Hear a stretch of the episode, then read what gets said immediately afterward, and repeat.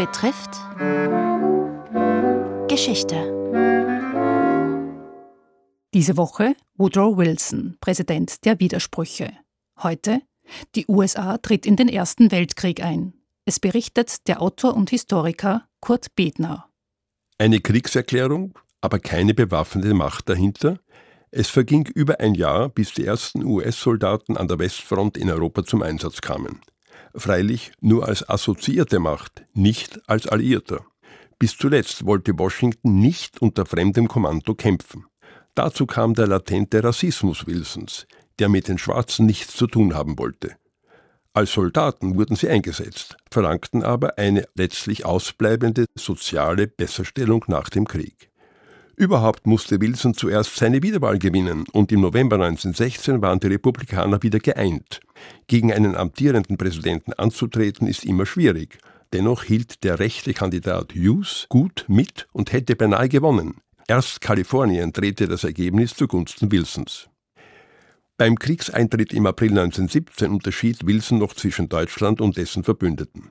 Wilson erließ strikte Vorschriften, was mit den Deutschen nun zu passieren hatte. Registrierung und sogar Internierung. Alles Deutsche in den USA durchlebte nun eine schreckliche Zeit, auch Bücher wurden verbrannt. Der österreichische Musiker Fritz Kreisler geriet zwischen die Fronten und musste alle Konzerte absagen. Im Dezember 1917, nach der italienischen Niederlage bei Caporetto, erklärte Wilson auch Österreich den Krieg. Europa benötigte zumindest eine mentale Unterstützung. Denn immer noch gab es keine amerikanischen Frontsoldaten in Europa. Nun unterschieden die US-Behörden auch zwischen deutschen und slawischen Österreichern. Die Bevölkerung selbst, die Einwanderer ausgenommen, hatte wenig Ahnung von der Diversität im Habsburgerreich.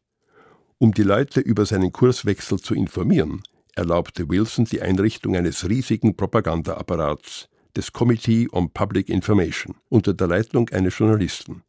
Der wollte zwar nicht von Zensur sprechen, de facto aber hielten sich die Medien an seine Wünsche.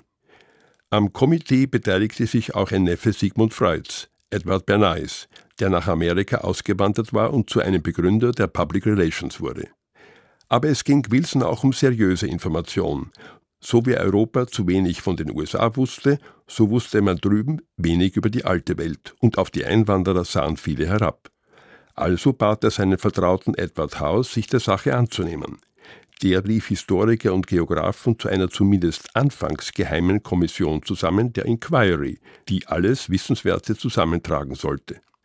Das Bemühen war ehrlich, die Ausführung mangelhaft. 1917 verschloss man sich bereits jenen Quellen, die von der gegnerischen Seite stammten. Doch ein Produkt aus der Anfangsphase der Inquiry hat überlebt. Die Grundzüge von Wilsons Friedensideen haben ihren Ursprung dort.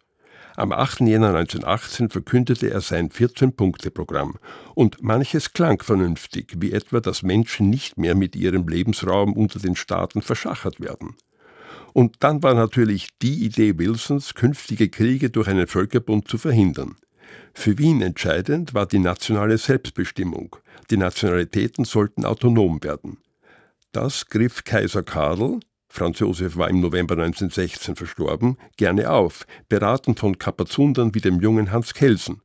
Doch Karl hielt den Druck aus Berlin nicht stand. Dort glaubte man immer noch fest an den Endsieg.